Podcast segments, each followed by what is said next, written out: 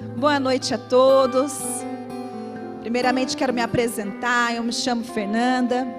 Sou ministra da casa, pastora, filha do sonho de Deus, que para mim é um dos maiores privilégios fazer parte dessa casa, ter vocês como irmãos, ter o apóstolo Eli como pai, para mim é muito privilégio. Sou muito agraciada e agradecida a Deus por isso.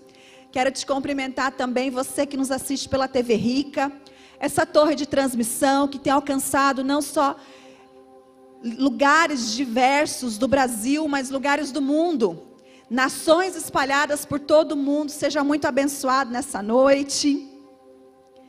Muito boa noite, muitos, muito bem-vindos, todos vocês que estão aqui. Para mim é um privilégio estar ministrando, apesar de sempre ser uma responsabilidade, um temor enorme, mas é algo que nos enche de alegria porque a gente imparte aquilo que a gente carrega.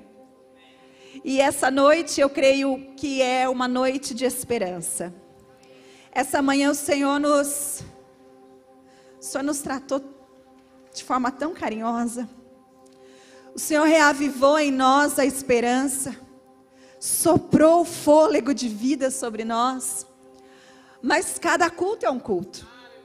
E como é legal, como é diferente ver as movimentações de Deus, porque hoje, quando eu chegava aqui, o Senhor já está se, movendo de outra forma. Porque o povo é outro, porque o tempo é outro, a palavra pode ser a mesma, mas a movimentação nunca vai ser a mesma. Mas eu sinto uma atmosfera, um ambiente preparado para receber a semente, uma noite de ativação, de fé, de transformação, de esperança. Então, abra o teu espírito nessa hora. Se permita, se renda, receber o cuidado de Deus com as nossas vidas. Amém? Eu quero contextualizar você em que época nós estamos, o que nós estamos falando. Quem esteve aqui conosco no culto de quinta-feira, o culto da primavera? Faça uma cena assim para que eu possa ver. Alguns, né? Outros nem tanto. Mas foi um culto tão especial. Foi um culto em que Deus falou conosco de tantas formas e tantas chaves preciosas. E esse culto é um culto que nós já fazemos há muitos anos. Inspirado por Deus, direcionado pelo apóstolo Hélio, que é o pai da casa. É um culto em que nós celebramos a nova estação, a primavera. Porque a primavera ela é subsequente ao inverno. E às vezes você pode ouvir tudo isso e falar: ah, a igreja está fazendo trocadilho de palavras. Só porque a gente entrou agora na primavera, a gente está ministrando sobre primavera, sobre uma estação nova. Repita assim comigo: para um povo profético, nada é por acaso. Amém? Nada é desconecto. Nada é por acaso. Não estamos fazendo trocadilho de palavras, mas o Senhor nos disse que mudou a estação sobre nós. O Senhor mudou a estação, o Senhor mudou os tempos, o Senhor virou a página. Porque o inverno é esse tempo seco. É esse tempo em que até a gente mesmo, o apóstolo ele começou o culto nessa noite falando isso. Até nós mesmos ficamos mais amoadinhos, mais preguiçosinhos, né? Dá vontade de comer um pouquinho mais, se esconder debaixo do cobertor, ligar o Netflix, né? A gente fica mais lento. O inverno é uma estação devagar. Você não vê flores, você não vê ramos. Se você for um pouquinho ali para Campos do Jordão, meia hora daqui, você já vê os galhos completamente secos das árvores, aquelas folhas derramadas secas no chão. É uma estação fria. É uma estação em que não há fruto. É uma estação em que você não vê o florescer de nada. E às vezes a nossa vida está assim. Às vezes nós estamos vindo de uma estação como essa, uma estação em que você não viu fruto visível, uma estação que você não viu florescer nada. Parece que nada mudou, nada aconteceu uma estação de guerra, uma estação fria, uma estação que você pode, pode até dizer: Eu estou cansada. Eu estou cansada de lutar, eu estou cansada de andar. O inverno traz isso, traz esse cansaço, porque você não vê nada. Mas desde o inverno, o Senhor tem construído algo no sobrenatural em nós. Em junho, Ele nos convidou a sonhar, quem se lembra? Junho foi o mês do ser o sonho sobrenatural. Ele ativou o sonho em nós. Ele ativou o próprio sonho de Deus dentro de nós. Em julho, ele nos leva a ser a sermos intercessores sobrenaturais. Agora é hora de gerar esse sonho em oração. E nós fizemos isso o mês todo, geramos sonhos de Deus por meio da oração, porque somos intercessores. Em agosto ele nos livra. Ele nos liberta nos liberta da nossa mente miserável, das nossas mazelas, das nossas fraquezas, das nossas limitações. Ele mexeu nas nossas estruturas e nos fez livres. E em setembro, agora, ele disse: é o tempo de desfrutar, é o tempo de se alegrar. E nós estamos no último domingo do mês da palavra ser alegre e sobrenatural. E às vezes você pode estar sentindo ainda, sabe, uma coisa um pouco amarrada. Você não está conseguindo se alegrar direito. Parece que essa palavra aqui não tem muito a ver com você. Tudo tem a ver com você. Porque você faz parte de um povo apostólico e profético. Mas às vezes você não conseguiu ainda se alegrar verdadeiramente. Mas o Senhor fala: ainda há tempo de celebrar, ainda há tempo de se alegrar. E setembro tem um bônus, se eu posso chamar assim. Porque além de ser o mês da alegria, é o mês em que nós recebemos a primavera, a estação mais alegre da nossa vida. Porque a primavera é não só viver a alegria, mas é a estação em que você consegue ver a alegria. É a estação em que a natureza começa a manifestar a alegria. É a hora que você começa a ver as flores, a ver os frutos, aquilo que foi gerado no inverno por meses, que talvez você não viu um broto, mas agora você consegue ver. Então, mais do que viver a alegria, especificamente nesse finalzinho, Deus nos chamou a viver a alegria e a ver a alegria, porque agora nós estamos na primavera. Nós estamos na primavera. Agora é a estação de você ver as flores, a estação de você contemplar o que Deus estava fazendo no secreto, no invisível. É a estação de colheita, é a estação de dançar. Abra sua Bíblia em Cantares 2. E aí você fica aí, Cantares 2, versículos 11, 12 e 13. Nós vamos discorrer esse texto. Cantares 2, 11, 12 e 13. Enquanto você abre, eu vou começar a ler só o comecinho, numa versão que ela é, é tão simples, mas ela é tão contagiante, essa é a palavra. Cantares 2:11 da King James fala assim: "Olha e vê que o inverno já se foi, a chuva cessou, é primavera." Só isso. Olha e vê que o inverno já se foi, a chuva já cessou, é primavera. Olhe para a pessoa que está do teu lado e fala assim: bem-vindo à primavera. Esse é o tema da mensagem, tá, meninos? Bem-vindo à primavera, a estação mais alegre da sua vida. Fala, a estação mais alegre da sua vida. É a estação mais alegre da sua vida. Se você não crê, eu creio por você. É a estação mais alegre, sim, da sua vida. Bem-vindo, primavera. Olhe e vê. O inverno já se foi, a chuva cessou. É primavera. Vamos declarar isso? Fala assim: olhe e vê. O inverno já se foi. A chuva cessou. Agora você vai buscar toda a força que você tem e vai falar assim: é primavera. Vamos lá, um, dois, três e. É primavera! Isso! O inverno já se foi, a chuva já cessou. É primavera! Continua aí. As flores começam a brotar nos campos. É o tempo de cantar e de podar. Ouve-se o cantar da rola nos nossos campos. As figueiras começam a dar os seus primeiros figos e os cachos começam a aparecer nas vinhas. Já começam a cheirar bem. Levanta-te, amor, minha linda, e vem. Essa é uma declaração de amor. Cantares, na verdade, é um livro extremamente poético, uma conversa de Deus com a igreja. E aqui é uma declaração de amor de Deus conosco, a igreja dele. Ele fala o inverno, minha, minha, minha querida, minha linda, como ele usa aqui, né? O inverno já passou, a chuva já cessou, é primavera, olhe. As flores já começam a brotar, os, os, os figos já começam a aparecer, os cachos de uva já começam a aparecer nas vinhas. Olha que cheiro bom que já está acontecendo. Olha, percebe. E na quinta-feira o Senhor nos, nos disse isso através da pastora Flávia. Isaías 43. Estou fazendo uma coisa nova, será que não percebeis? E Deus está fazendo algo novo, Deus mudou uma estação sobre a minha vida, sobre a sua vida. Será que a gente não consegue perceber?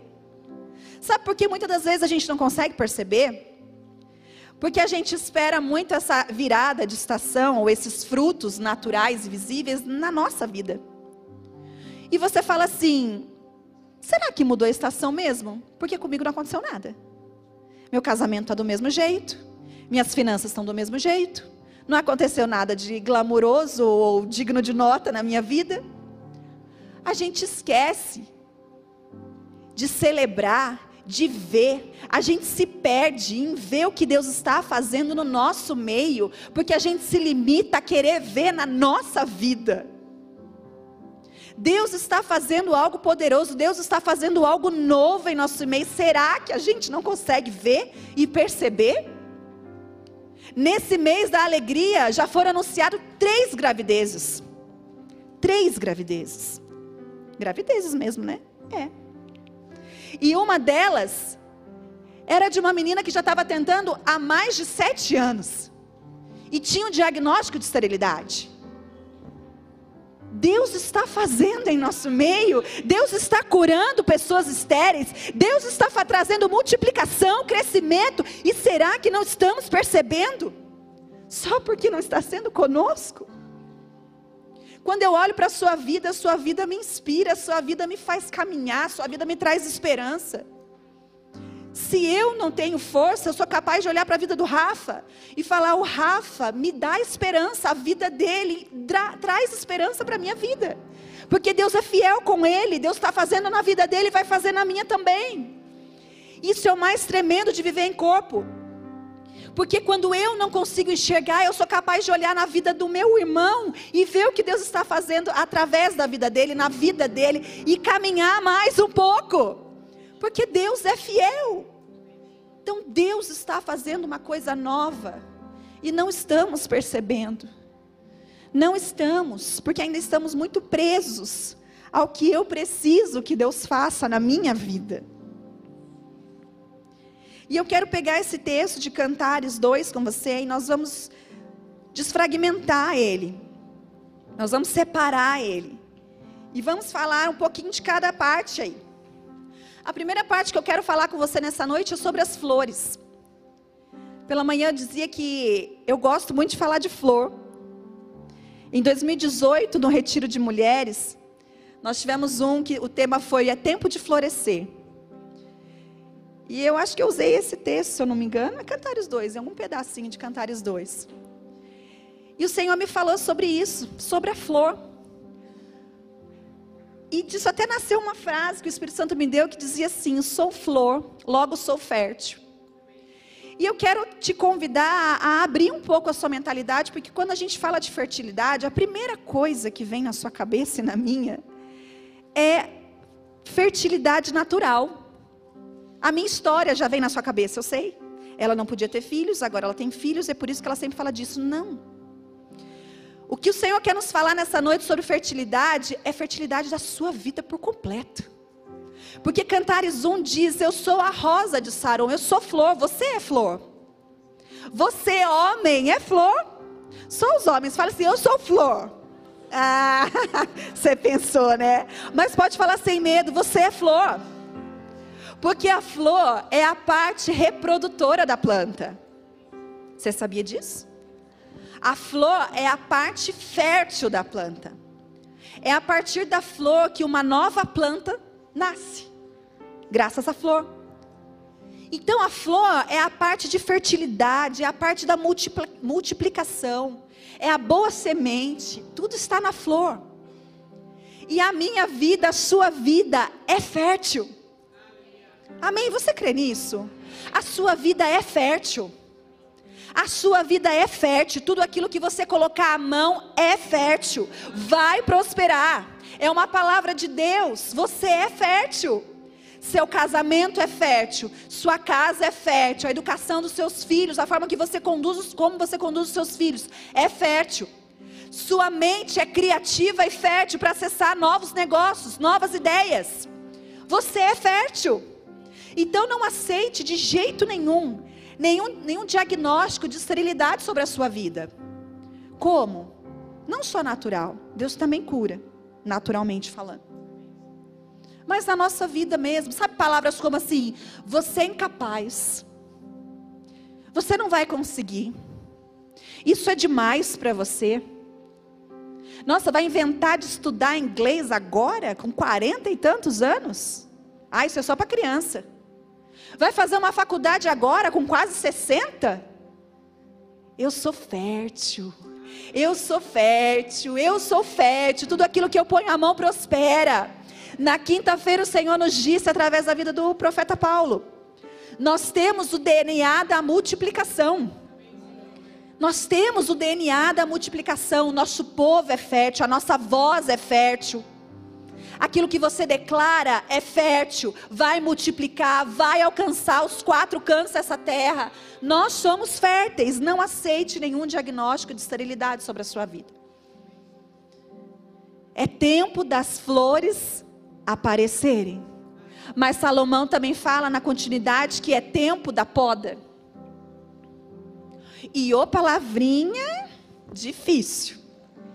Quando a gente ouve poda, você já cria uma resistência. Porque a gente usa essa expressão e essa palavra de uma forma muito errada. Quem nunca já não ouviu assim, né? Ai, meu marido está me podando. Pegou o cartão de crédito. né? Um exemplo. Ai, meu pai está me podando. Agora colocou o horário para chegar em casa. A gente usa como se poda fosse corte. E é diferente. Corte é uma coisa, poda é outra. Olha só o que Jesus fala lá em João, capítulo 15, versículo 2. Você não precisa abrir, fica em cantares, tá? Mas aí, se o pessoal me ajudar aqui. João, capítulo 15, versículo 2, fala assim: Jesus dizendo: Todo ramo que estando em mim não dá fruto, ele corta, ele retira. E todo que dá fruto, ele, deixa eu ver como está ali ele limpa, ou na minha versão aqui, ele poda. Para quê?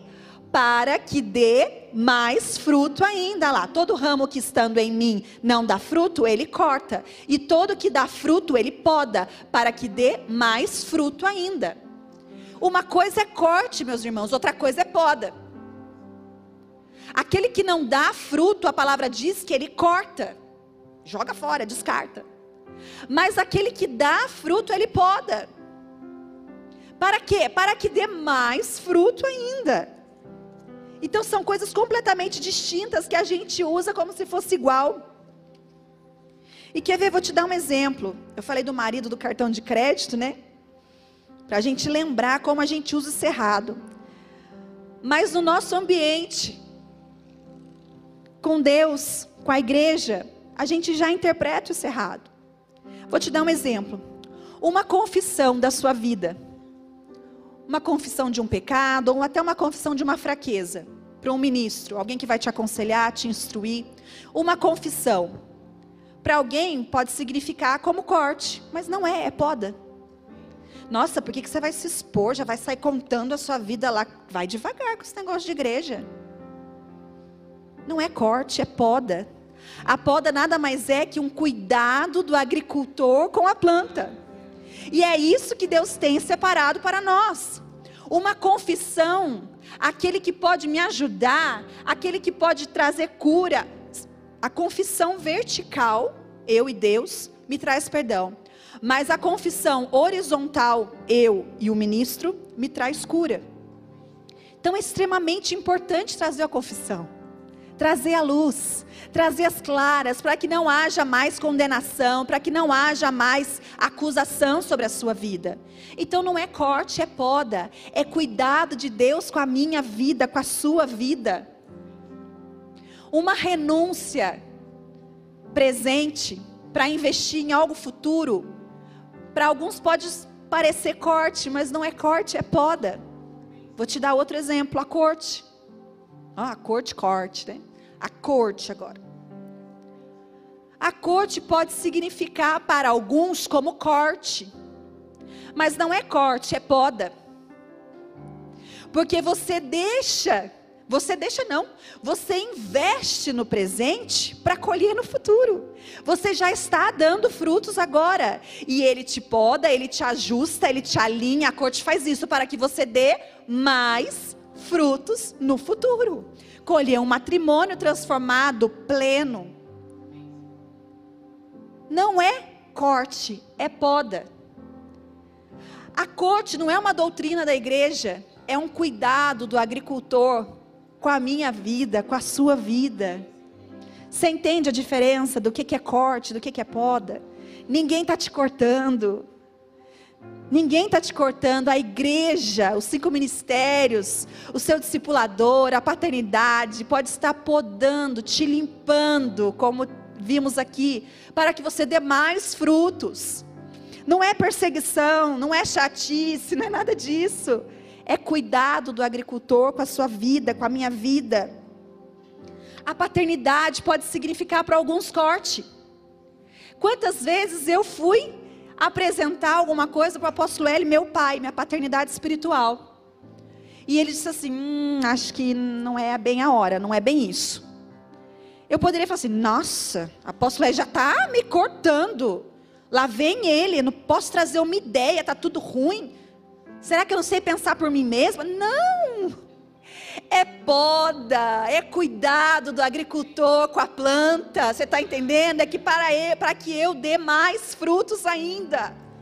Uma coisa é corte, a outra coisa é poda. Ninguém está te cortando. Estamos, estamos não, né? Deus está te podando. Cuidado de Deus com as nossas vidas. Cuidado de Deus. Falamos das flores. E qual que é a próxima próximo elemento que Cantares nos mostra aí, as figueiras começam a dar os seus primeiros figos. Vamos falar dos figos? Quem gosta de figo? Figo na salada eu gosto, figo puro nem tanto. Na salada que corta, mistura com um monte de coisa, né? Aí vai. Mas o figo tem uma representatividade. Figo significa força. Figo significa cura. Abra sua Bíblia comigo aí, ou nós vamos projetar ali, 1 Samuel capítulo 30. 1 Samuel capítulo 30, versículos 11 e 12. Vamos ler aqui rapidamente uma, um momento em que o figo apareceu para trazer força. 1 Samuel 30, 11 e 12 diz assim: Encontraram um egípcio no campo e o trouxeram a Davi. Deram-lhe água e comida, um pedaço de bolo de figos prensados e dois bolos de uva passa. Ele comeu e recobrou as forças, pois tinha ficado três dias e três noites sem comer e sem beber. Só para a gente se contextualizar no meio dessa história, nós ouvimos ela há alguns dias com a Bispa Dirce Carvalho. Ela contou um pouquinho sobre ela, né? Davi, quando chega a Ziclac, que é a cidade onde ele habitava, ele vê que a cidade está queimada, as mulheres, as crianças e os idosos foram roubados e foram levados para outro lugar. E ele reúne um, número de homens para poder ir até esse lugar, ir atrás. Ele consulta a Deus, fala: eu, eu, eu vou conseguir pegar, tomar tudo de volta. E o Senhor fala: Vai, você vai conseguir, pode ir lá. E no meio do caminho, na verdade, acho que Davi nem sabe muito bem para onde está indo, porque ele não sabe onde todo mundo está. E no meio do caminho ele encontra com esse egípcio. E o egípcio, ele era, ele sabia exatamente onde os amalequitas estavam. E ele faz um acordo com ele, ele falou assim: me leva até lá, me conta onde está. Eu conto. Se você prometer que não vai me entregar, eu conto onde, ele, onde eles estão. E aí, Davi entra nessa parte que nós lemos, Davi oferece a ele um bolo de figo e dois pedaços de bolo de uva passa. Porque a palavra diz que o egípcio já estava doente, cansado, sem nenhuma força, ele parou no meio do caminho. Em algumas versões fala que ele recobrou as forças quando comeu o bolo de figo. Outras versões ainda fala assim que o seu espírito voltou ao seu corpo. Para a Bíblia falar isso, ele estava desfalecido, né? Estava acabado, jogado, cansado, prostrado. E aí o figo traz esse simbolismo. Quando ele come, ele recobra as suas forças. O seu espírito volta ao seu corpo, ele retoma as suas forças, levanta e anda. E leva Davi até, a, até onde eles estavam. E Davi volta com as mulheres, com os filhos, com os idosos, com os despojos. Ele cumpre esse papel. Aqui é um cenário. Outro cenário que eu quero que você leia comigo é em 2 Reis, capítulo 20, 6 e 7. 2 Reis 20, 6 e 7. Diz assim: E acrescentarei aos teus dias 15 anos. Por aí acho que você já sabe quem é. De quem nós estamos falando? Acrescentarei 15 anos à sua vida. Ezequias, acrescentarei 15 anos à sua vida, e livrarei você e essa cidade das mãos do rei da Síria. Defenderei essa cidade por causa de mim mesmo e do meu servo Davi. Pode passar. Então disse Isaías: Preparem um emplastro de figos. Eles o fizeram e, a, e o aplicaram na úlcera e ele se recuperou. Até aí. Deixa eu ver se é até aí. É até aí que eu falei, né? 6 e 7. Isso mesmo. Esse texto mostra sobre Ezequias. Ezequias. Ezequias, a palavra diz que ele estava doente, mas se você ler o comecinho, ele estava gravemente doente, a palavra diz ainda à beira da morte. Ele tinha uma chaga, e chaga significa ferida aberta, ou uma úlcera, em algumas versões. E você imagina uma chaga, uma ferida aberta, uma úlcera sangrava, latejava, doía e até fedia, não é? Escara, úlcera, chaga, são feridas abertas.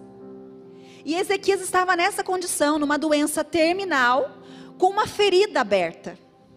É claro que nós sabemos que quem curou e acrescentou 15 anos à vida dele foi a palavra de Deus, é claro. Porque ele ora, clama e pede, né, no leito da morte ali, e fala: Senhor, pelo amor de Deus, tem misericórdia de mim, né? Me dá uma chance e tal. E aí, quando o profeta está saindo, ele volta e fala: Deus ouviu o seu clamor. E sobre a sua vida, ele vai acrescentar mais 15 anos. A palavra profética curou e acrescentou 15 anos a Ezequias, isso nós sabemos. Mas como simbolismo, ele pede o quê? Uma pasta de figo para ser colocada sobre a úlcera, sobre a ferida, sobre a chaga, sobre a ferida aberta. E aí a palavra diz que ele se cura e vive mais 15 anos. E o que, que eu quero dizer? Às vezes nós estamos exatamente assim, em algum desses cenários. Ou como egípcio, doente, cansado, sem forças, que para no meio do caminho para. Talvez pare para descansar, pare para se entregar, mas para. Extremamente cansado, desfalecido. Mas o figo traz ele esse vigor, esse recobrar de forças. E o que, que o Senhor nos diz? Nos disse em Cantares 2: os figos já começam a aparecer nas figueiras. Essa é uma palavra profética para mim e para você. Os figos já começam a aparecer nas suas figueiras. Você precisa de figo nessa noite? Você está fraco, desfalecido, cansado no meio da caminhada, doente. O egípcio parou por uma doença, mas às vezes você parou pelo medo. Às vezes você parou pela angústia, às vezes você parou pela depressão, pela síndrome do pânico, pela ansiedade, pelo medo de avançar. Paramos. não vemos mais forças, não conseguimos mais continuar a caminhada, mas sabe o que o Senhor fala? O figo já começa a aparecer na sua figueira. O figo está aparecendo na sua figueira. Se alimente dele. É de força que você precisa, eu te dou força. Eu te dou um tempo de alimento de força. Ou talvez estejamos como o rei Ezequias, que estava doente, muito doente, mas ele estava à beira da morte, a palavra diz, e com uma ferida aberta. Será que estamos com feridas abertas? À beira da morte?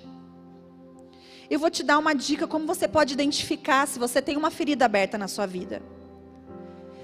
Se existe algum assunto ainda na sua vida que quando você fala sobre isso, quando alguém toca esse assunto, te causa dor, te faz chorar, você tem uma ferida aberta.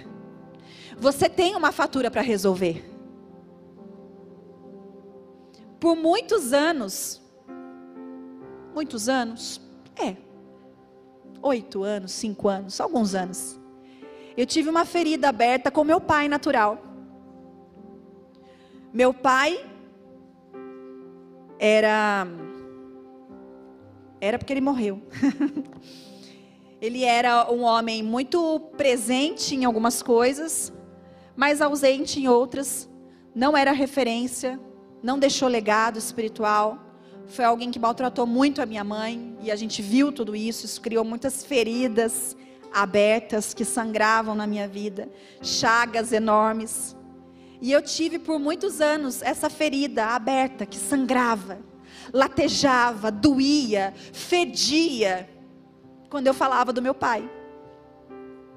E um dia, um dia, em um retiro do louvor em 2009, uma palavra da profeta Camila quando veio orar por mim, uma palavra e um abraço do apóstolo L, representando meu pai, me pedindo perdão, trazendo cura sobre a minha vida. Uma palavra e um abraço, um dia, fechou completamente aquela chácara.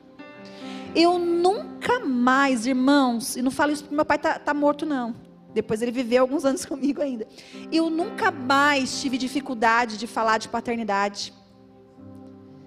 Nem natural, muito menos espiritual. Talvez se eu ficasse com essa chaga aberta, dificuldade com meu pai natural, talvez eu não conseguisse receber o meu pai espiritual. Talvez eu não conseguisse ter a unicidade que eu tenho com Deus hoje. Uma palavra, um abraço, um dia uma decisão, porque a cura também vem de uma decisão.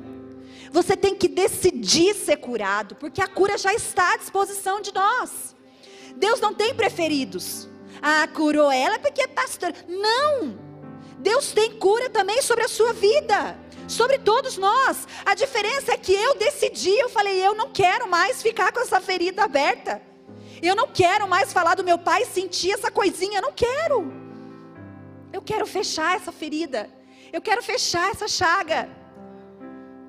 Que ferida hoje talvez você, você tenha que está aberta, está escancarada. Você acha que ninguém está vendo? Está vendo. Naamã também foi um desses. Esse sim, ninguém via, porque ele sabia esconder muito bem por detrás do seu cargo de general, da sua aparência, do seu orgulho, escondia tantas feridas, tantas chagas apodrecendo por dentro. Porque não teve disposição de abrir e falar: Oi, eu preciso de ajuda. O que eu faço? Às vezes a gente se acostuma a andar com chagas. A gente acostuma a andar arrastado, sangrando, ferido, mas está tudo bem. E aí, marido, como está seu casamento? Está lá, arrastando, sangrando. Tá tudo bem, pastora? E a mulher está lá, por favor, me ajude, socorro. A gente se acostuma a viver com as chagas. Mas o Senhor nos diz essa noite em Cantares 2: as figueiras começam a surgir, os figos começam a surgir, as figueiras. Nas figueiras. O Senhor tem figo à nossa disposição força para você que está cansado, que está parado, que está desanimado, e cura sobre você que tem feridas abertas. Essa é estação de receber força e receber cura.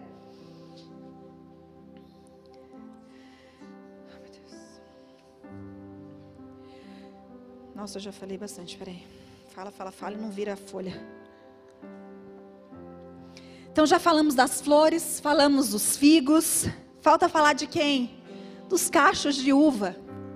Eu não sei você, mas quando eu falo cachos de uva, a primeira coisa que vem na minha cabeça, qual é a primeira coisa, primeira mensagem, texto bíblico que vem na sua cabeça?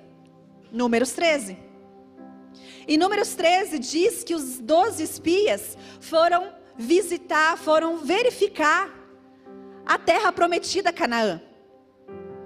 E lá eles viram uma terra abundante, que jorrava, manava leite, mel e muito próspera, muito abundante. E como prova disso, eles retiram um cacho, não é assim, né? É assim que eu quero falar. Um cacho de uva dessa terra.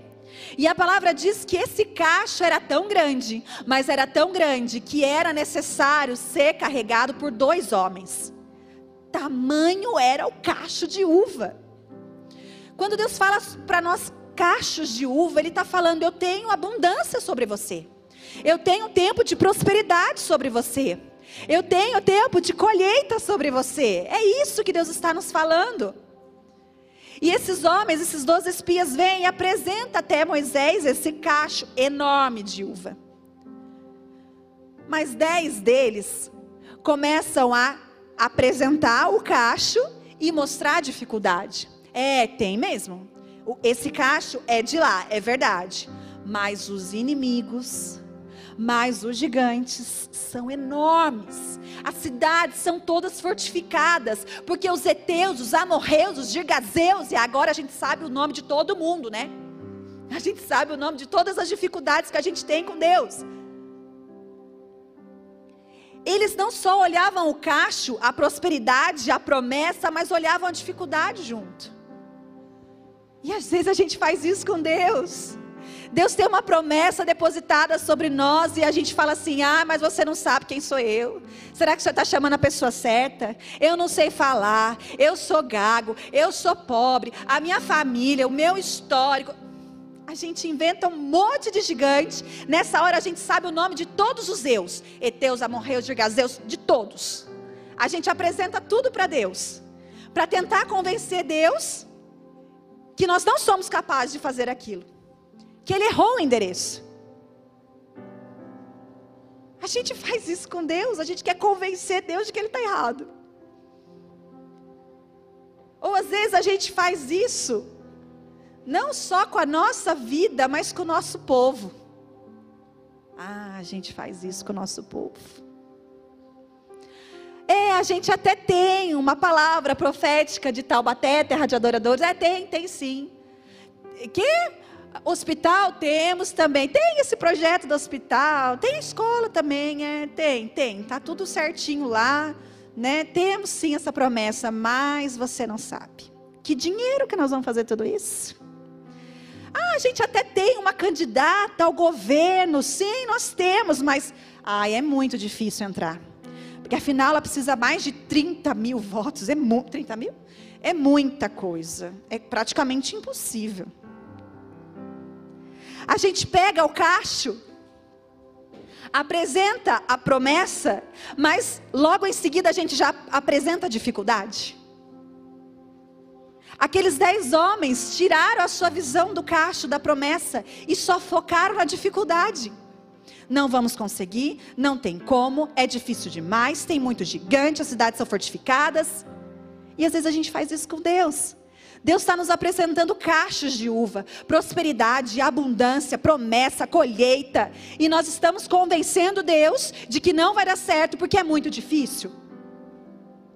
A gente tira o foco da promessa e coloca o foco na dificuldade. Mas lá em Números 13, 30, vai levantar um remanescente. Caleb vai se levantar e ele vai falar assim: Ô, oh, oh, peraí, peraí, realmente Realmente tem tudo isso, mas Subamos, versículo 30. Subamos e tomemos posse da terra. É certo que venceremos. Um vai levantar e falar sim, mas subamos e possuamos a terra, porque é certo que venceremos. A promessa está sobre nós, poxa vida. E quem somos nós nessa história? Será que nós fazemos parte desses dez que apresenta a promessa, mas apresenta a dificuldade também? Ou será que nós somos como Josué e Caleb aqui, citado no versículo 30? Subamos e tomemos posse da terra. É certo que venceremos. É certo que venceremos. Eu não sei você, mas eu sou Caleb. Eu não sei você, mas eu sou Caleb.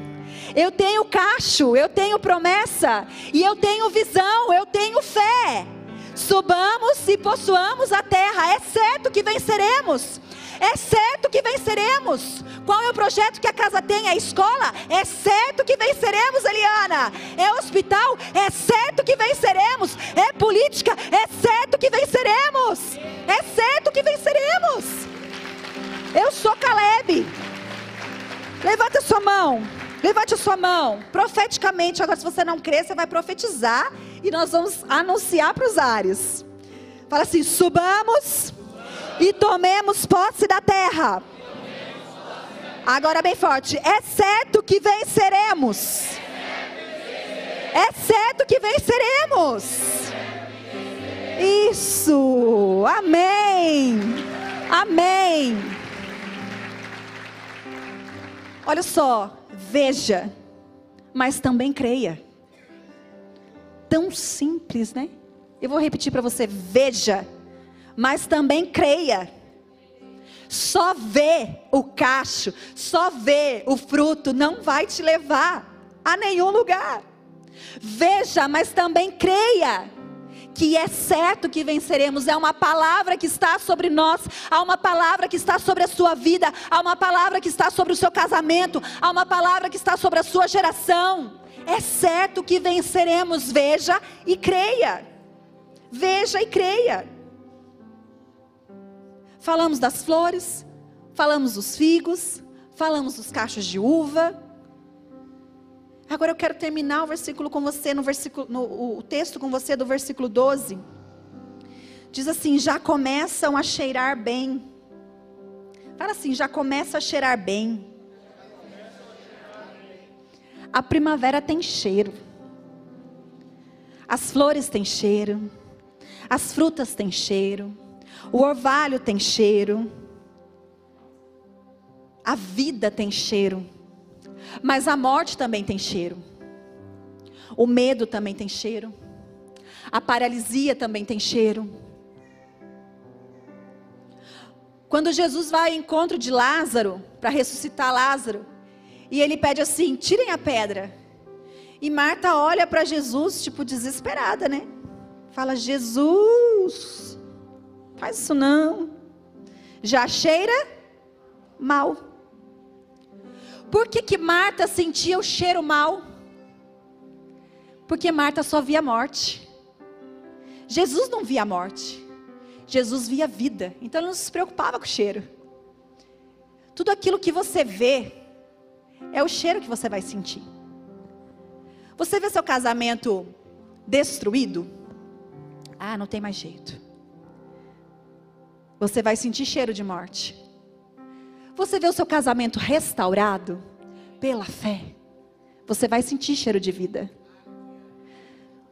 Como você vê é como você sente o cheiro. Como você vê é como você sente o cheiro.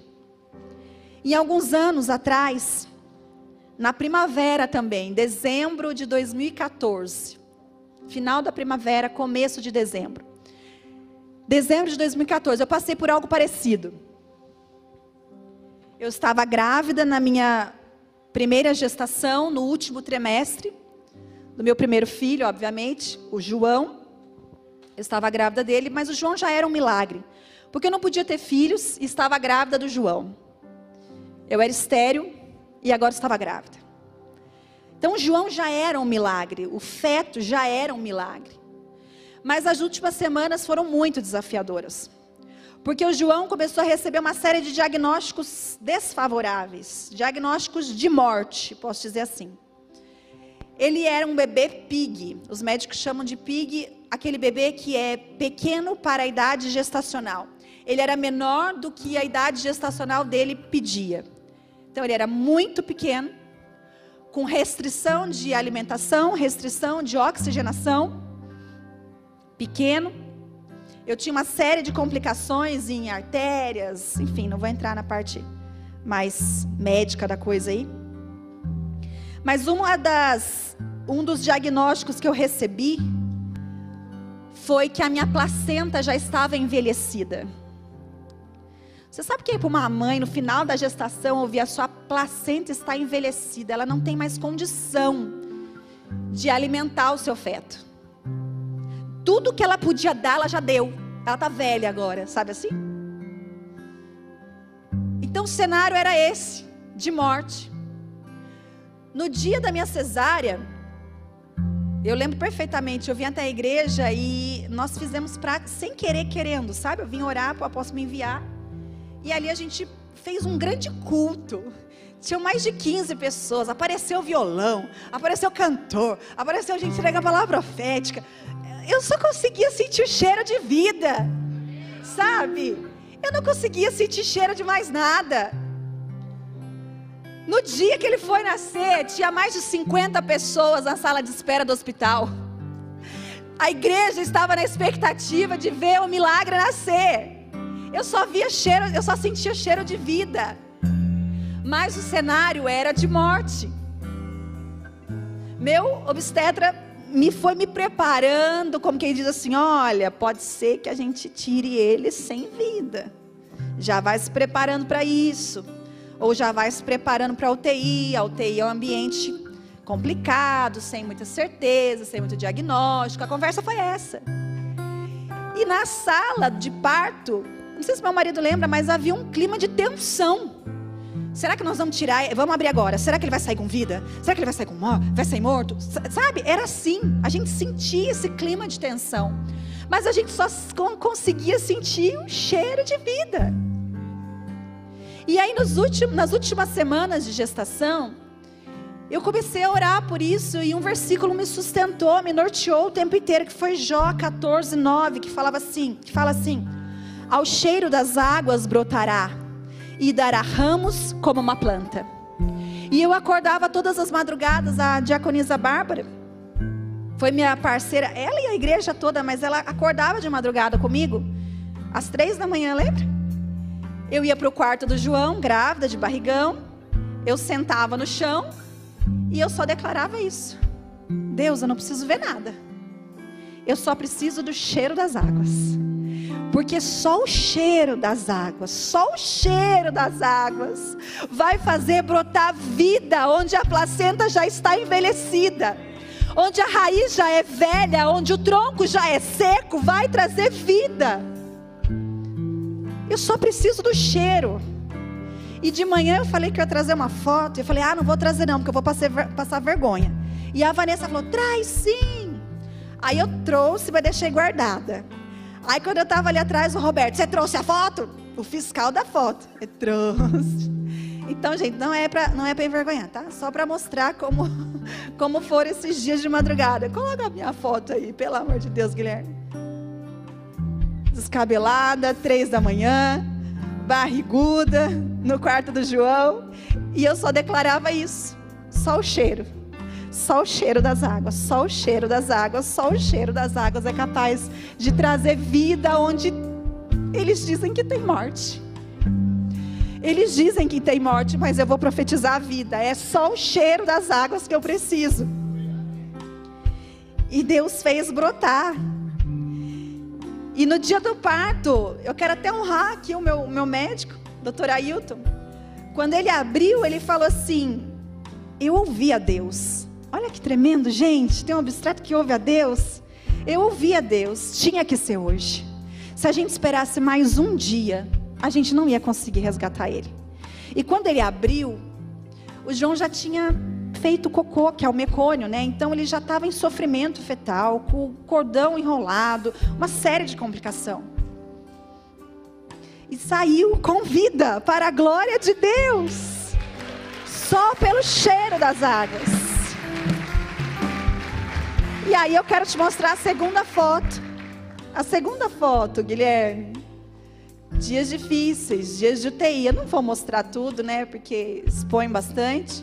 Mas esse era o pezinho do João. 1,410 kg, emagreceu, foi para 1,3 kg, 39 centímetros, 28 dias de UTI. E na UTI, meu irmão, você não tem nada. Você entra e fala assim, ele está bem? Aí eles falam assim, hoje ele está bem. Não podemos dar diagnóstico nenhum. Hoje está tudo bem. Você tem alguma expectativa, se algum um prazo? Não, não podemos dar prazos. Hoje ele está bem. E é um ambiente hostil. É um ambiente de morte.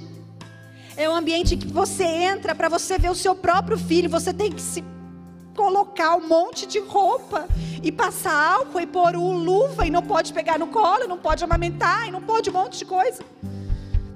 Ver pelo vidrinho assim da incubadora desse tamanho e cantar com ele, ministrar a vida e o Alan cantava e eu orava. Tinha dias que eu saía de lá, a hora que eu, fe... eu falava, eu, assim, eu não vou chorar na frente dele, mas a hora que eu fechava a porta da UTI, ah, zabava. E a igreja me carregou todo esse tempo. Todo esse tempo eu quero te dizer duas coisas. Primeiro, você não está sozinho. Você não está sozinho na sua luta, não está. Há uma igreja clamando por você, orando por você, suportando você, carregando você. Quantas vezes nas minhas gestações, quantas vezes vocês me carregaram? A Lu me carregou, a equipe profética me carregou, o apóstolo L me carregou, me suportou em amor.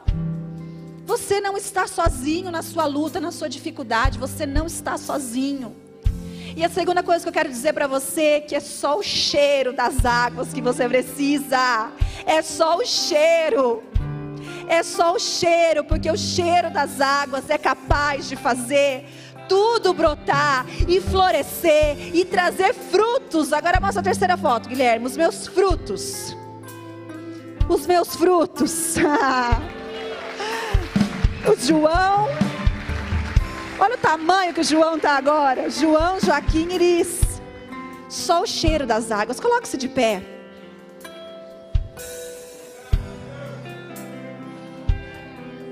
Eu quero profetizar esse texto sobre, com você novamente, Cantares 2. Porque já passou o inverno, a chuva parou e foi-se. As flores começam a brotar nos campos e o tempo de cantar e de podar. Ouve-se o cantar da rola nos nossos campos. As figueiras começam a dar os primeiros figos e os cachos começam a aparecer nas vinhas já começaram a cheirar bem. Levanta-te, amor, minha linda, e vem. Deus já mudou a estação, mude você também. Se permita ser curado, ser tocado, ser fortalecido nessa noite, nesse dia. Você só precisa do cheiro das águas. E eu quero orar por você que precisa desse cheiro de esperança. Eu quero orar por você que precisa de um renovo nas suas forças. Eu quero orar por você que precisa ser curado de feridas abertas, chagas abertas. Eu quero orar por você que quer mudar a estação da sua vida. Vem aqui à frente, nós vamos orar por você, eu, a igreja, os ministros. Vem à frente.